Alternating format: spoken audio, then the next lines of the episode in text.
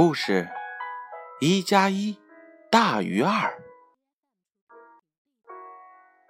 多年以前，在奥斯维辛集中营里，一个犹太人对他的儿子说：“现在我们唯一的财富就是智慧了。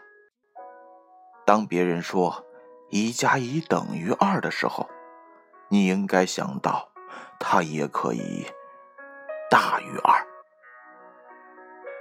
纳粹在奥斯维辛集中营毒死了几十万人，这对父子却凭着智慧，奇迹般的活了下来。一九四六年，他们来到了美国，在休斯顿做铜器生意。某日，父亲问儿子：“一磅铜的价值是多少钱？”儿子回答说：“三十五美分。”父亲却说：“对，这里的人都知道每磅铜的价值是三十五美分，但作为犹太人的儿子，你应该说三点五美元。不信的话，你就试着把铜做成门把手看看。”二十年后。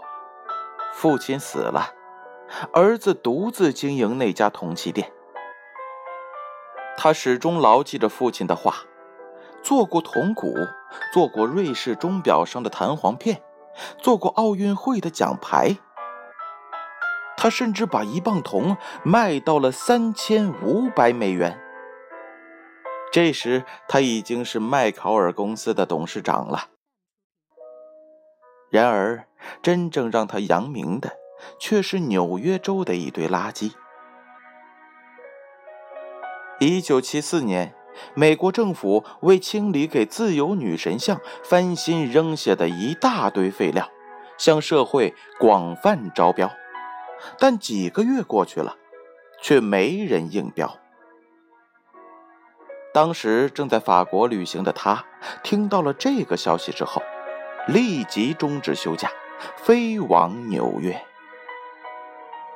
在看过自由女神像下堆积如山的铜块、铁丝和木料之后，他毫不迟疑，立即与政府部门签下了协议。纽约的许多运输公司对他的这一举动都暗自发笑，因为在纽约州，垃圾的处理有严格的规定。弄不好就会受到环保组织的起诉。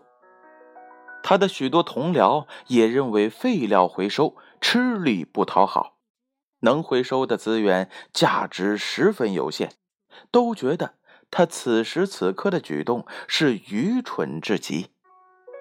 就在很多人等着看这个犹太人的笑话时，他已经开始组织工人对废料进行分类加工了。他让人把废铜融化，然后做成一些小的自由女神像，把废铅、废铝做成纽约广场的钥匙。他甚至把从自由女神像身上扫下的灰尘也包装了起来，出售给那些花店。结果，自然是可想而知了。在不到三个月的时间里，他就让那一堆废料。变成了三百五十万美金，每磅铜的价值竟然翻了一万倍。故事讲完了，小故事，大哲理。这则故事又告诉了我们什么样的道理呢？生活当中没有一成不变的等式。有人在事业失业、抱怨生活时，也许有人正在享受成功的喜悦。其中的奥妙就在于，从小让你的孩子不要只知道一加一等于二，而更要明白一加一可以大于二的道理。故事：一加一大于二。由建勋叔叔播讲。